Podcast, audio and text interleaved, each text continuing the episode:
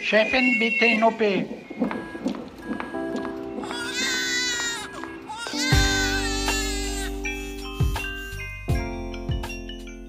Hallo und herzlich willkommen zum Güncast, der völlig unzensierten Sprechstunde mit Esther Kogelbohm vom Tagesspiegel. Hallo an alle ZuhörerInnen. Ich bin Anna Kemper vom Zeitmagazin und wir sind heute wieder bei Dr. Mandy Mangler im Auguste-Victoria-Klinikum, wo Mandy Chefärztin der Gynäkologie und Geburtshilfe ist. Und übrigens ist sie das nicht nur hier, sondern auch im Vivantes Klinikum Neukölln. Genau, schön, dass wir heute hier gemeinsam sind. Hallo, ich freue mich sehr auf die Folge, die ist nämlich ein Lichtblick. Ähm, warum sagst du das so? Was ist los? Hm, meine Laune ist so ein bisschen gemindert seit dem 24.06. Das war eigentlich ein guter Tag, denn es wurde im Bundestag über den Paragraph 219a abgestimmt und die Abgeordneten, die beschlossen also mit breiter Mehrheit, ihn endlich abzuschaffen. Ja, der Paragraph 219a, der hat ja bislang verboten, für Schwangerschaftsabbrüche in Anführungsstrichen zu werben, also überhaupt äh, darüber zu informieren. Genau, wir haben das in unserer Folge zu Schwangerschaftsabbrüchen da auch mal besprochen. Das war so eine ganz witzige Situation, fand ich, Esther, zumindest für mich, weil du durftest also sagen, dass ich Schwangerschaftsabbrüche durchführe als begleitende Ärztin und ich durfte das aber nicht sagen. Und dann äh, konnten wir da sehr gut darüber philosophieren, wie das jetzt äh, wohl genau ist. Also ich durfte bisher keine detaillierten Informationen über Schwangerschaftsabbrüche öffentlich anbieten. Und dafür wurden auch zahlreiche Ärztinnen angezeigt und haben dann eben bis zum Bundesverfassungsgericht geklagt. Und endlich wurde also dieser Paragraph 219a abgeschafft. Hallo, ich bin Anke Mürre, stellvertretende Chefredakteurin beim Tagesspiegel. Vielen Dank, dass ihr unseren Podcast hört. Wenn er euch gefällt, dann probiert doch auch mal unsere digitale Zeitung aus. Als E-Paper oder Digitalabo auf tagesspiegel.de. Hier bekommt ihr täglich einen guten und verlässlichen Überblick über alles, was für euch wichtig ist. Aus Berlin, Deutschland und der Welt. Jetzt einfach gratis testen unter tagesspiegel.de slash probieren. Wir freuen uns auf euch. Der Tagesspiegel aus der Welt, aus der Weltstadt. Ja, also wie du schon sagst, eigentlich war es ja ein guter Tag. Im Prinzip ein guter Tag, also für eine längst überfällige Geschichte. Also, weil ich als Ärztin möchte ja jetzt nicht so gerne kriminalisiert werden für medizinische Informationen, die ich weitergebe. Aber gut, ich bin sehr dankbar dafür, dass dieses, äh, dieser Paragraph abgeschafft wurde aber zufällig am gleichen Tag und das hat halt die Freude irgendwie so ein bisschen getrübt. Also an diesem Tag, in dem wir in Deutschland so einen kleinen Schritt vorwärts gekommen sind, da hat ja der US-amerikanische Supreme Court die 50 Jahre alte Entscheidung Roe versus Wade äh, revidiert. Also die hatte Abtreibungen straffrei gelassen in der USA. Es war so ein ganz bekanntes Urteil 1953 ist es erfolgt. Und jetzt ist es aber so, dass der Supreme Court die Entscheidungen über die Regelungen zur Abtreibung den einzelnen Bundesstaaten überlässt und die haben sofort Regelungen erlassen. Also einige hatten diese Regelung schon in der Schublade und die haben dann Abtreibungen sogar bei Inzest oder Vergewaltigung verboten. Aber wir müssen ja auch gar nicht so weit schauen. In Polen sind auch seit einiger Zeit Abtreibungen nur noch bei Gefahr für Leben und Gesundheit der Schwangeren erlaubt. Und das sind dunkle, mittelalterliche Tage für Frauenrechte weltweit und insgesamt schwierig zu ertragende Gesellschaftsstrukturen, ähm, die uns belasten, zurückwerfen und die Frauen fremdbestimmen. Mandy, gibt es denn äh, Statements oder Reaktionen der medizinischen Fachgesellschaften auf dieses Urteil? Ja, also die amerikanischen Fachgesellschaften, die haben ein Statement rausgegeben, zum Beispiel die ACOG, das ist die amerikanische Fachgesellschaft der Geburtshelfer und Gynäkologinnen.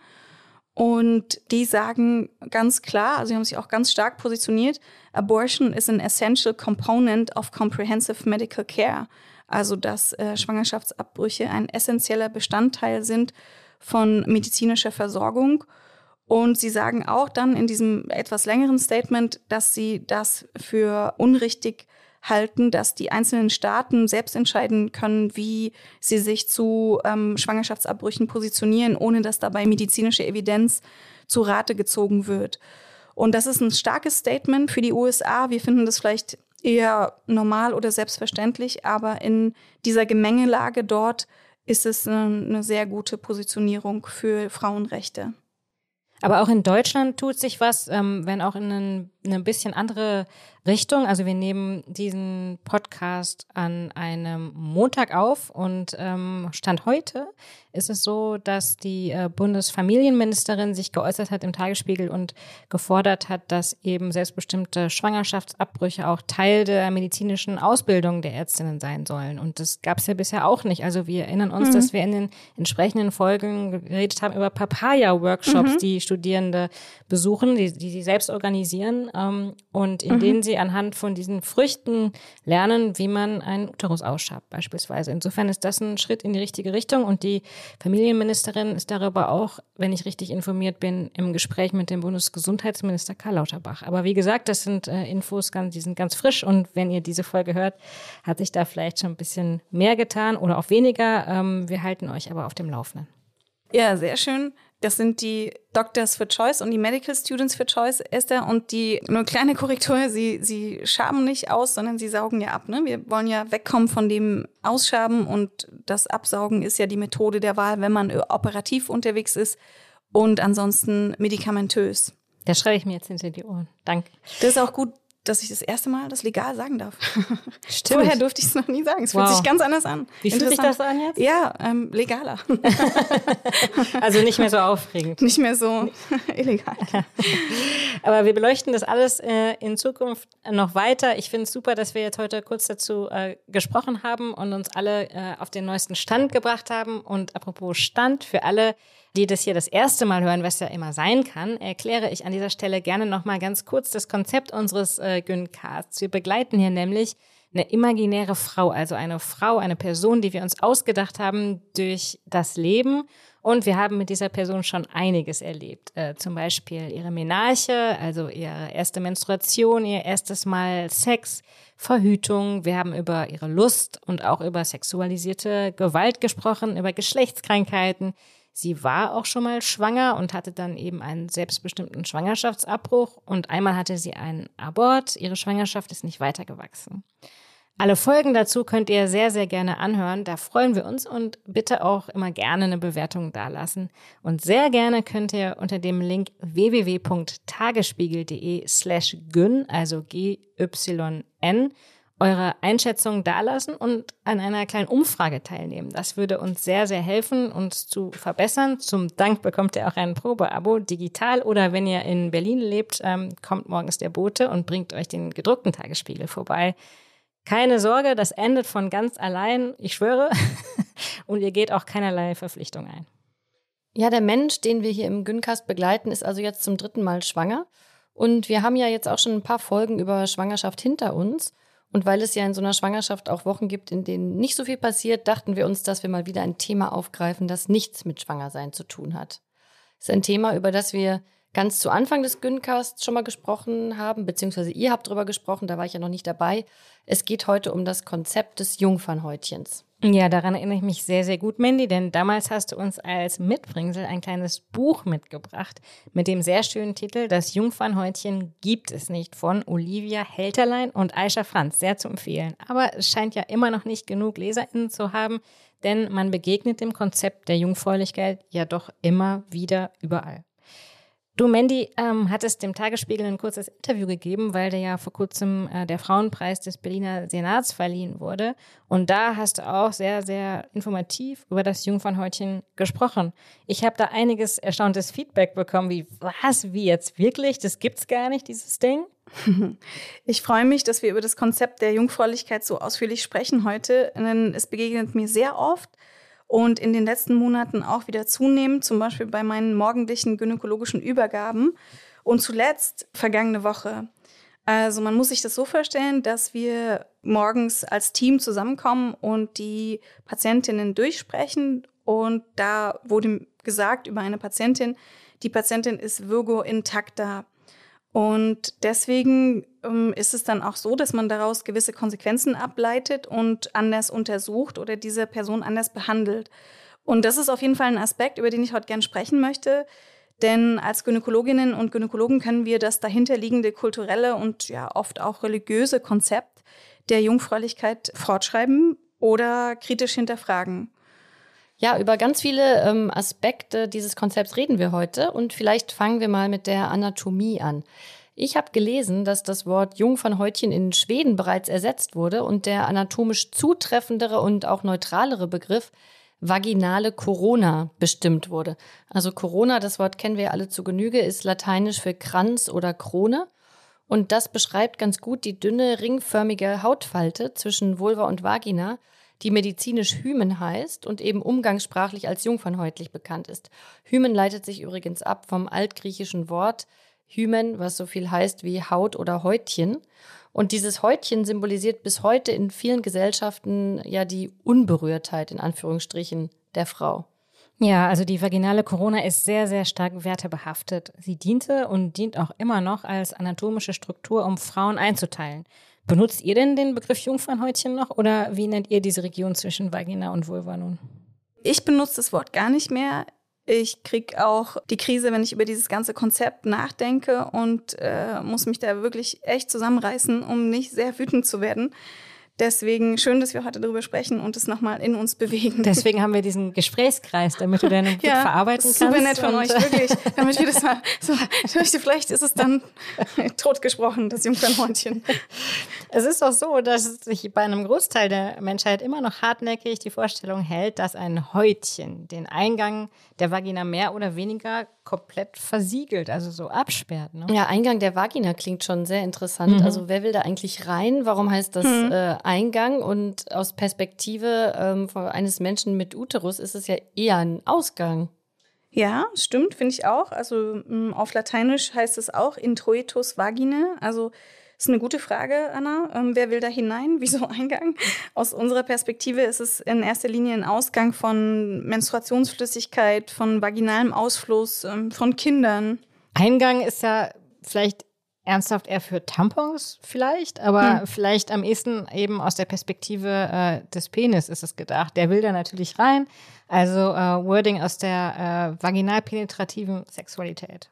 Aber wir waren gerade dabei, uns zu fragen, ähm, wie sich viele Menschen die vaginale Corona-Jungfernhäutchen also vorstellen. Als ein Bereich, der genau zwischen Vagina und Vulva liegt, also an der Grenze dazwischen und wie der, wie eine Haut die Vagina verschließt und dann beim ersten penetrativen bzw. zirklusiven Geschlechtsverkehr unter schmerzhafter Blutung oder Spottings, also kleinen Bluttröpfchen, einreißt. Was da möglich sein kann, aber nicht sein muss.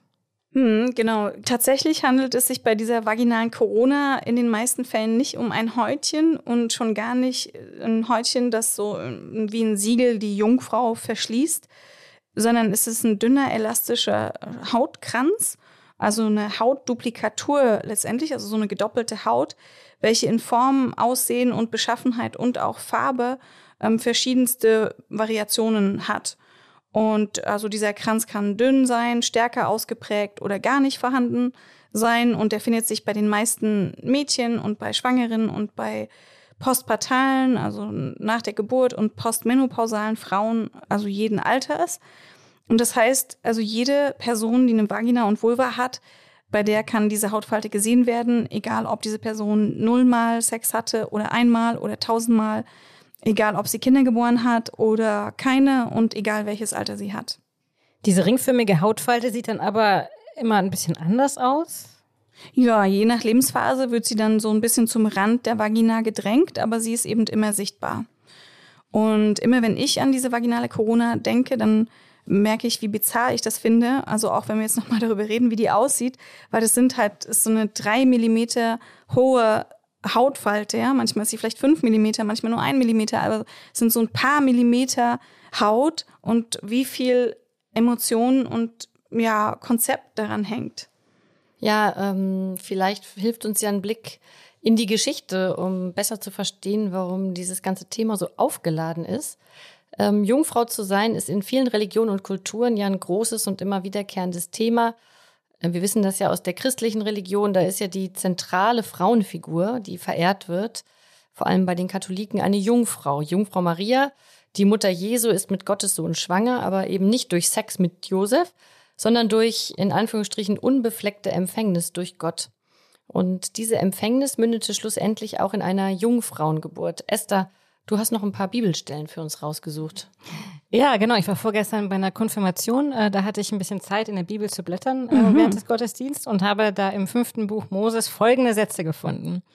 Ist aber die Wahrheit, dass sie nicht mehr Jungfrau war, so soll man sie heraus vor die Tür des Hauses ihres Vaters führen und die Leute der Stadt sollen sie zu Tode steinigen, weil sie eine Schandtat begangen und in ihres Vaters Hause Hurerei getrieben hat. Puh, ja, ich, äh, man fragt sich, wo man da so selber so sich einsortiert, ne? dass man halt früher gesteinigt worden wäre. Tja. Im Koran werden Jungfrauen zu Geschöpfen von blendender Schönheit stilisiert, die frei von weiblichen Beschwerden sind und deren Jungfräulichkeit sich ständig erneuert. Und auch in der Tora und im Hinduismus ist Jungfräulichkeit ein wiederkehrendes Motiv. Ja, das ist also ein altes und kulturell sehr fest verankertes Modell, das es eben bis heute eigentlich loszuwerden gilt. Tja, aber es sieht echt nicht danach aus, als würde äh, das der Menschheit gelingen und man muss gar nicht die Bibel zu Rate ziehen. Schaut euch mal Madonna, Britney Spears, Miley Cyrus und so viele andere an. Äh, da gibt's äh, in den entsprechenden Lebensphasen der Künstlerinnen meistens am Anfang dann das Good Girl oder das Bad Girl, da gibt es halt einfach eine Dichotomie. Also was dazwischen gibt es nicht. Also es ist entweder gut oder bad, so ein radikal binäres Konzept. Äh, das hat meines Erachtens seinen Ursprung im Jungfernhäutchen. Ne? Also entweder heil und Good Girl oder kaputt und Bad Girl. Also beides Heilige oder die Schlampe ähm, funktioniert nicht. Und beides ist selbstverständlich aber auch das Objekt männlichen Begehrens. Ja, super spannend, weil ähm, diese Bad Girls, die sind natürlich irgendwie doch heiß begehrt und die schlittern dann immer so an der Grenze zum Slut-Shaming rum, was auch natürlich äh, schade ist. Ja, und im Grunde geht es da ja gar nicht ganz konkret um jetzt die Intaktheit des, äh, in Anführungsstrichen, Jungfernhäutchens, sondern es geht darum, eine Lebensweise hm. zu verdammen. Ja, also entweder eine tugendhafte mhm. Lebensweise ist anzustreben und die nicht tugendhafte eben abzulehnen. Ja, stimmt, die mit der, der nicht aus der Reihe tanzt, ne? Sie sollen genau. nicht aus der Reihe tanzen, sie sollen nicht sexuell selbstbestimmt sein. Genau. Und äh, sie sollen schon tanzen, wenn aber dann wie Britney Spears in Oops, I did it again. Ja. Mandy, sag mal, ähm, aber bestimmt hat doch auch unser Freund Sigmund Freud dazu etwas gesagt zum Thema Jungfräulichkeit. Oh ja, also klar, ne? Also Sigmund Freud, der hatte ja zu allen ähm, sexuell vorhandenen Konzepten so seine Ideen.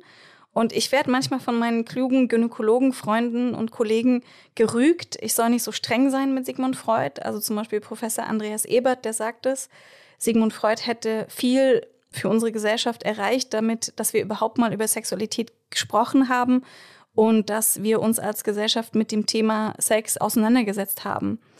Aber in Vorbereitung auf die Folge habe ich dann das von Freud geschriebene äh, Tabu der Virginität von 1918 gelesen.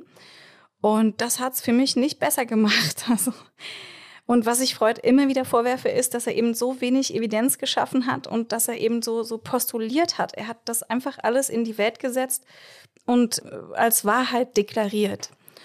Ja, ich habe mir das natürlich dann auch gleich durchgelesen. Ähm, sehr interessant. Das kann man auch einfach ähm, online nachschlagen und lesen. Ist gar nicht so ein langer Text, also kein Buch, sondern eher wie so ein kleiner Essay. Und im Grunde, wenn ich das jetzt alles richtig verstanden habe, sagt er, dass ähm, die Frau zu dem Mann, der sie in Anführungsstrichen entjungfert hat, also mit dem sie das erste Mal penetrativen Sex hat, entweder dem total verfallen ist und von ihm nicht loskommt, also ihm hörig wird, oder dass sie gegen ihn einen so starken Groll entwickelt, dass sie ihn ganz krass ablehnt und manchmal kommt sogar beides vor. Aber hm. dazwischen gibt es irgendwie nichts. Also mhm. Also auf jeden Fall ein in irgendeiner Form pathologisches Verhältnis zu ihm entwickelt. Ja, stimmt, ja. Also er, ähm, er formuliert es schon alles ganz klug, ja. Er beschreibt also primitive Völker und wie diese umgehen mit dem Konzept der Jungfräulichkeit und setzt es dann in den Kontext seiner eigenen Kultur und ja, was man da ähm, eben liest, ist, ähm, die Frau soll hörig sein, irgendwie fügbar. Sie wird durch die Entjungferung in Besitz genommen von dem Mann. Und sie soll möglichst keine Vergleichsmöglichkeit haben, also sexuell. Ne? Sie soll vorher enthaltsam leben, im Kloster zum Beispiel, und dann eben diesem Mann für Penetration zur Verfügung äh, stehen.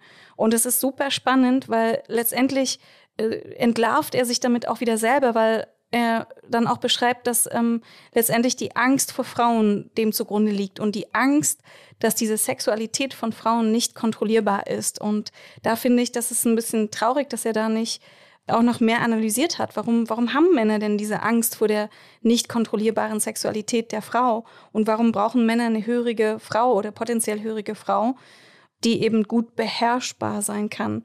Und das ist ein bisschen schade, dass er das nicht noch mehr in den Fokus genommen hat. Also er hat immer an uns Frauen rum analysiert, aber so bei sich selber, so, da hat es dann irgendwie aufgehört. Und jetzt verlangst du aber wirklich ein bisschen viel von ihm, dass er es auch noch selbstkritisch seine eigenen Konzepte hinterfragt. Nee, aber das ist natürlich ja. alles äh, total abenteuerlich und prägend wahrscheinlich für Generationen äh, mhm. von MedizinerInnen. Ne? Ja. Wie ist das, wenn wir uns mal die biologischen Fakten nochmal angucken? Gibt es denn sowas wie eine Normvariante der vaginalen Corona? Also kann man denn tatsächlich an ihr, an dieser kleinen Hautfalte eine vermeintliche Jungfräulichkeit erkennen? Wir sagen jetzt immer in Anführungsstrichen, aber die müsst ihr euch ab sofort immer wegdenken, mitdenken, die Anführungsstriche, mhm. wenn wir Jungfräulichkeit sagen.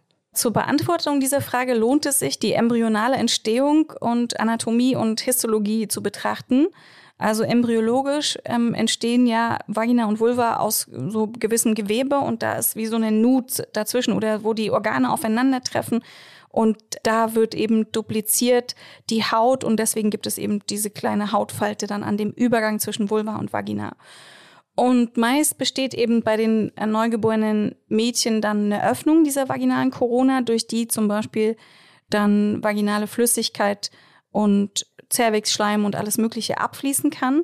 Und durch hormonelle Umstellungen dann in der Pubertät wird eben die vaginale Corona unter Östrogeneinfluss noch elastischer, sodass dann auch das etwas dickere Menstruationsblut äh, abfließen kann und so, dass man auch eigentlich problemlos meist kleine Tampons oder Menstruationstassen. Herzlich willkommen zu Tatort Berlin, dem True Crime Podcast des Tagesspiegels. Ich bin Sebastian Leber. Und ich heiße Katja Füchsel. Es geht um Körperverletzung, um Entführung, aber auch um Mord und Totschlag. 77 Jahre lang hat sich ein Justizbediensteter aus Berlin nie was zu Schulden kommen lassen, bis er nach fast 40 Jahren glücklicher Ehe seiner 78 Jahre alten Frau ein Kissen aufs Gesicht drückt und sie tötet. Wir werden heute die Frage klären, was es für Folgen hat, wenn man einen Polizeibeamten in aller Öffentlichkeit bedroht mit Sätzen wie Ich schwöre, ich fick dein Leben. Es geht um den Prozess gegen den sogenannten Clanchef Arafat Abu Chaka und drei seiner Brüder. Unsere nächste Folge, da ist alles ganz anders, als es zunächst scheint. Hört rein bei Tatort Berlin, dem True Crime Podcast des Tagesspiegels. Abonniert Tatort Berlin jetzt, um keine Folge zu verpassen.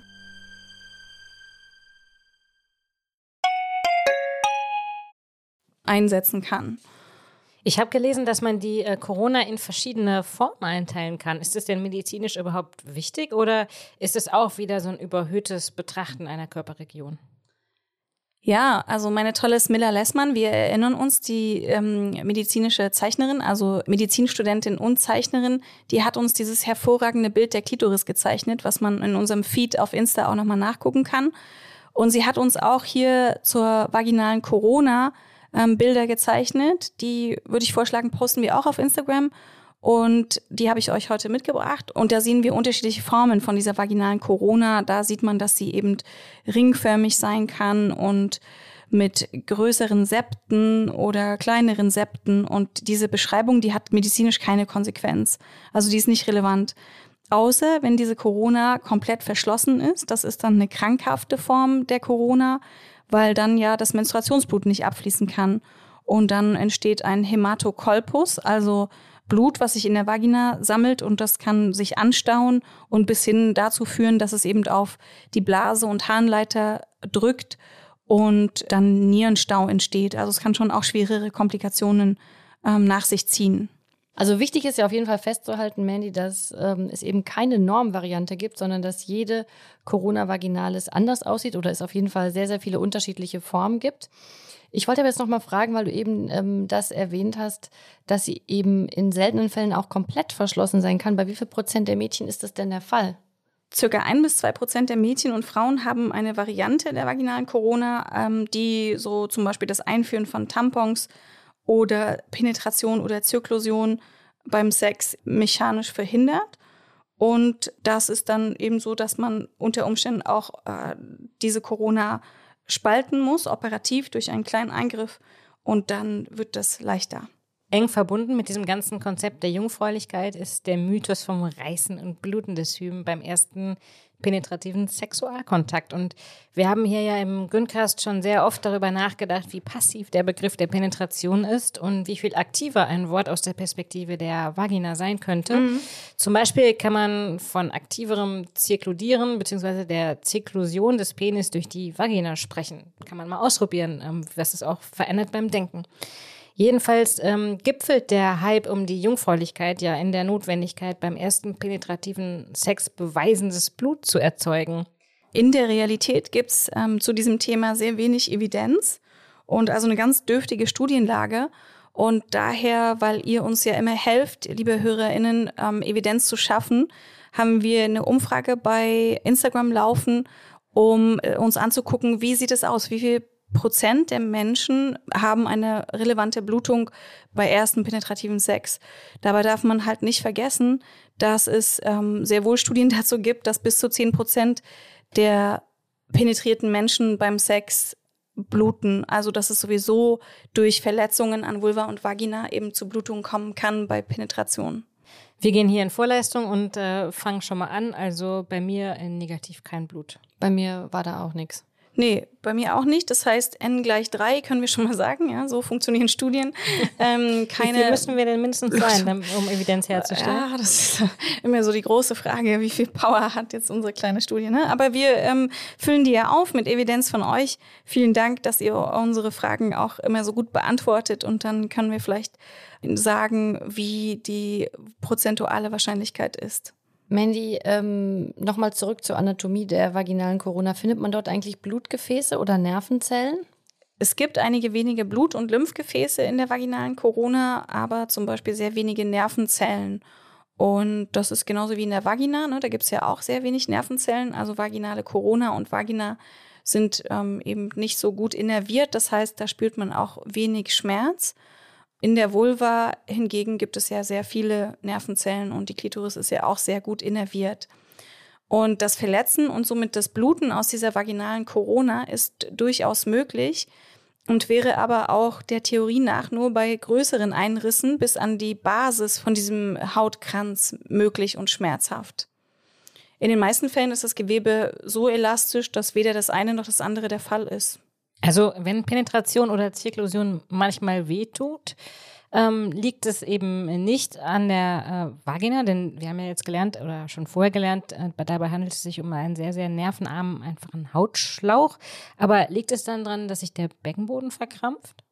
Ja, zum Beispiel bei fehlender Erregung ähm, fehlt eben auch die Befeuchtung und dann kann es durch Reibung Schmerzen geben.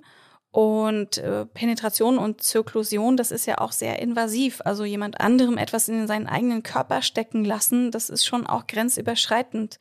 Dabei kann es auch wegen fehlender Begeisterung dann eben zu Schmerzen kommen. Und der Beckenboden ist auch verkrampft, ja.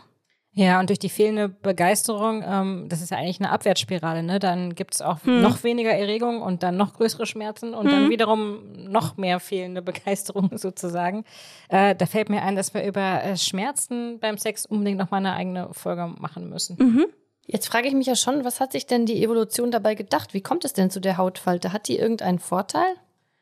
Tja, die physiologische Bedeutung von dieser vaginalen ähm, Corona, die ist bis heute irgendwie unklar. Also Vielleicht hat das Hymen, also diese vaginale Corona, auch gar keine biologische Funktion. Und so eine unterstützende Barrierefunktion, die wäre anzunehmen, denn also bei uns Frauen besteht ja eine Verbindung zwischen Bauchraum und Vagina und Uterus. Und da ist vielleicht diese vaginale Corona nochmal eine kleine Barriere, damit da nichts äh, aufsteigt. Aber festzuhalten ist, dass die Mehrheit der Personen mit vaginaler Corona zu keinem Zeitpunkt in ihrem Leben ein medizinisches Problem mit diesem Körperteil haben und auch insgesamt keinen richtigen Vorteil wenn man jetzt mal von dem kulturellen und dem gesellschaftlich Besetzten absieht. Ne? Mhm. Was ich sehr, sehr interessant finde an dem Konzept der Jungfräulichkeit ist die meist für uns Frauen erschaffene Romantisierung ne? von zum Beispiel sexuellen Beziehungen. Also, dass man sich aus Liebe aufsparen soll, keinen Sex haben soll, bis der Richtige äh, kommt. Scheider Kurt hat in ihrem Buch Radikale Zärtlichkeit damit aufgeräumt. Das ist ein ganz tolles Buch. Äh, sie sagt, die Liebe ist die Währung, die wir Frauen kriegen sollen. Und vielleicht ist es ja auch ein bisschen so, das sagen wir jetzt und nicht äh, Shader Kurt, dass man eben mit diesem Liebesversprechen über solche gesellschaftlichen Irritationen hinweg getröstet werden soll, wie den Gender Pay Gap, den Orgasm Gap und eben auch die Armut im Alter. Also das Jungfernhäutchen ist total romantisiert, ein Hautstückchen, das uns Menschen mit Vulva und Vagina eben unfrei macht und unsere Sexualität wertet. Ja, und um nochmal zurückzukommen zu meinen ärztlichen Übergaben. Ich habe ja eingangs schon gesagt, dass Ärzte und Ärztinnen sich gegenseitig manchmal ähm, Patientinnen beschreiben. Also ganz oft ne, brauchen wir Übergaben. Also sprechen wir über die Menschen, die wir behandeln, damit wir ähm, gute Ideen und Konzepte formulieren. Und da werden eben Menschen, die noch keinen penetrativen Sex hatten, als Virgo intacta ähm, beschrieben und zum Teil anders untersucht oder behandelt. Und ich finde die damit verbundene Einteilung von Frauen, ähm, die also durch einen Penis oder ein Sexspielzeug schon mal vaginal penetriert wurden, also non-Virgo sind, und Frauen, die noch nicht vaginal penetriert wurden, also Virgo intacta dann. Also ich persönlich finde sie nicht in Ordnung um, aus Perspektive der Frau. Ja. Und medizinisch können wir dieses Konzept ja zumindest mal kritisch hinterfragen und jede gynäkologisch tätige Person, die kann ja dann und muss auch vielleicht für sich entscheiden, wie wichtig die eigene Rolle im Bezug auf dieses ähm, sozialhistorische Konzept Jungfräulichkeit sein soll und wie sehr ihre eigenen medizinischen Entscheidungen darauf aufbauen. Und die endgültige Entscheidung darüber sollte selbstverständlich dann von der zu untersuchenden Frau bei entsprechendem Gespräch darüber und Problembewusstsein getroffen werden. Mandy, erklär uns doch nochmal äh, möglichst konkret und genau, wie anders dann ähm, eine solche Patientin unter Umständen behandelt wird.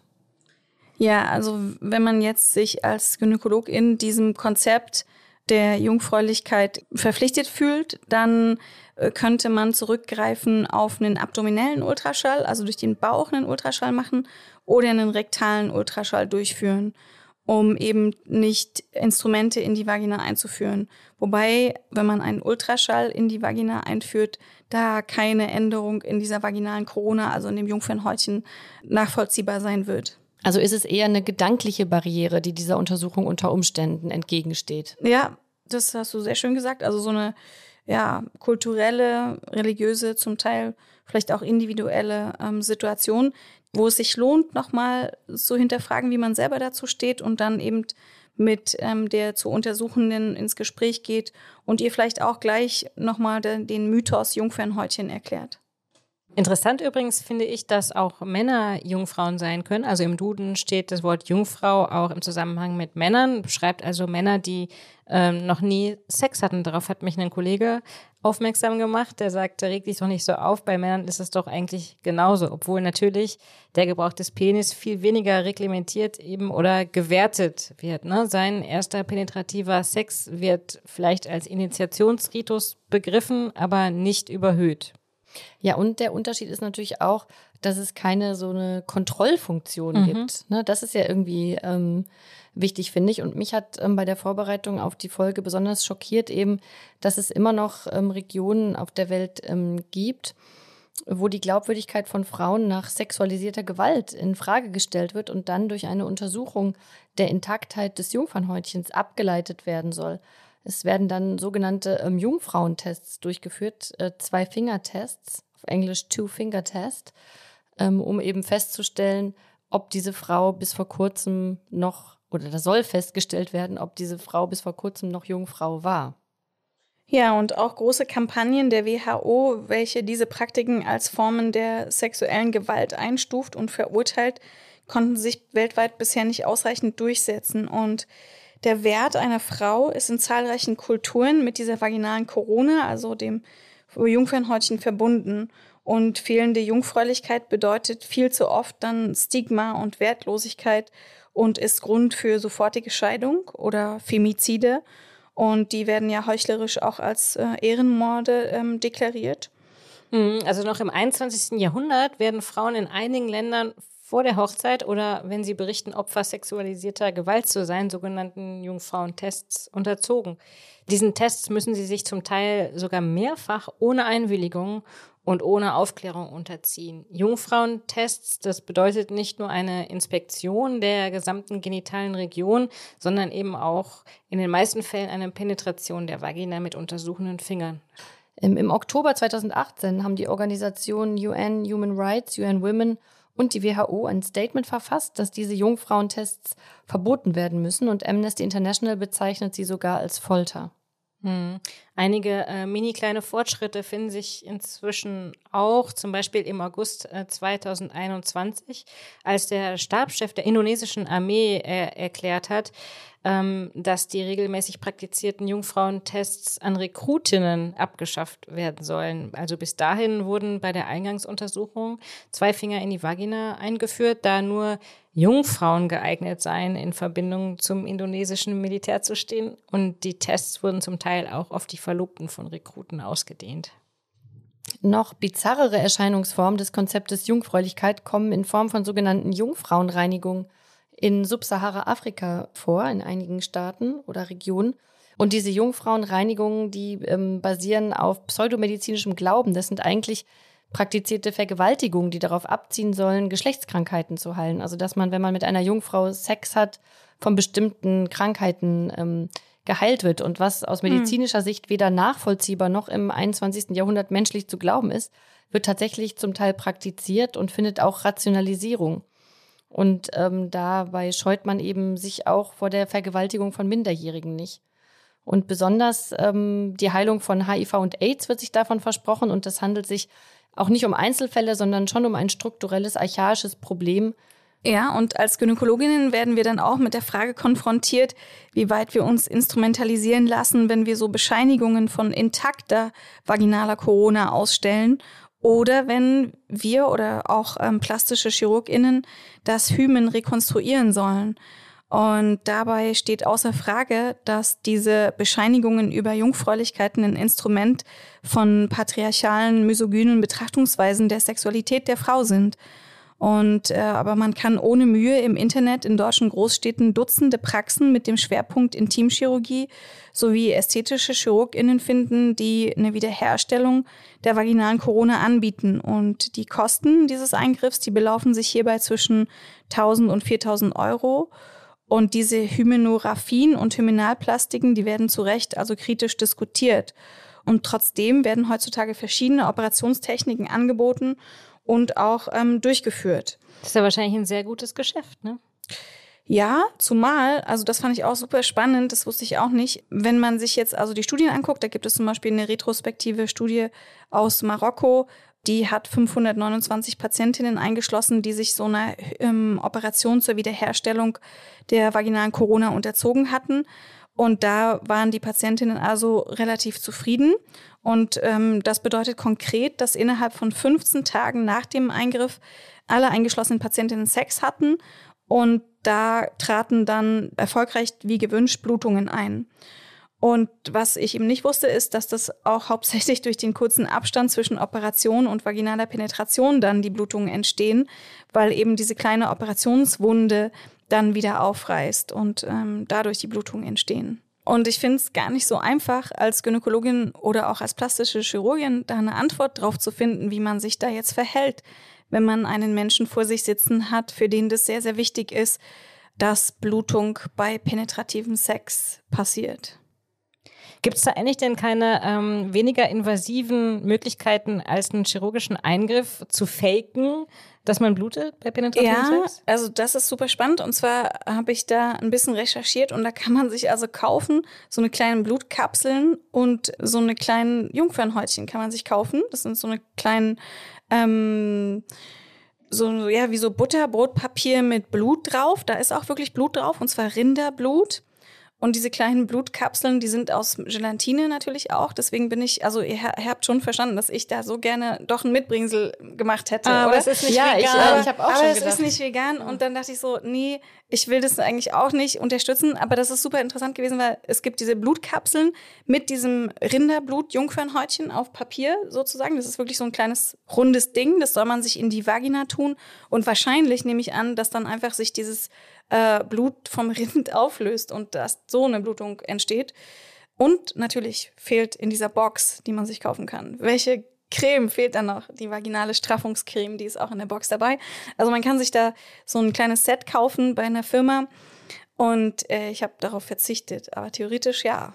Hm. Okay, dann sind wir jetzt sehr gespannt. Ähm, wir sind am Ende der Folge angekommen, was du uns stattdessen mitgebracht hast, Nelly.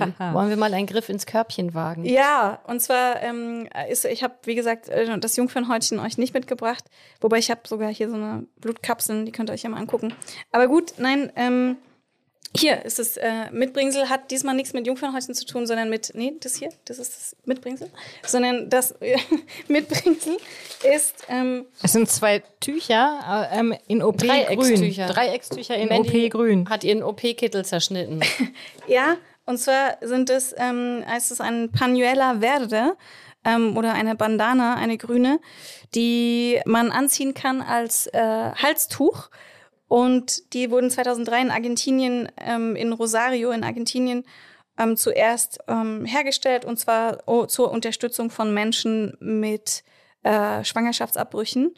Und ähm, sie sind grün, das ist die Farbe der Natur, das bedeutet Leben, haben die Aktionistinnen gesagt. Und zwar kommen diese Tücher von den Católicas por el Derecho a Decidir, also von Katholikinnen, die die angefertigt haben und die werden jetzt auch, sind in den USA jetzt gerade schwer in und man zieht sie an, eben um zu unterstützen, dass die Frauenrechte nicht wieder ins Mittelalter versinken und wir Abtreibungsrechte haben, die die Frauen nicht ermächtigen.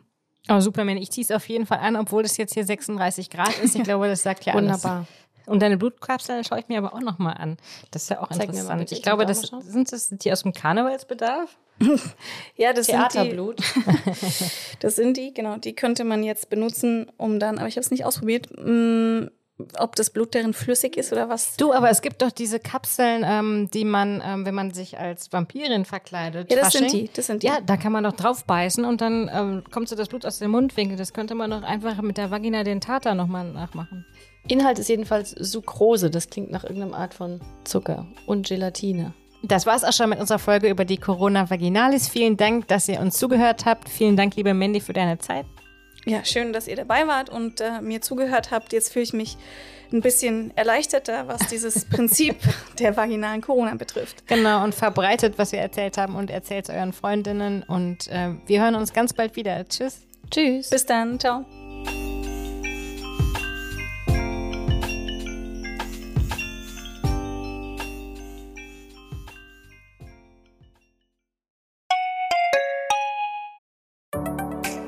Hallo, ich bin Lorenz Marold, Chefredakteur beim Tagesspiegel.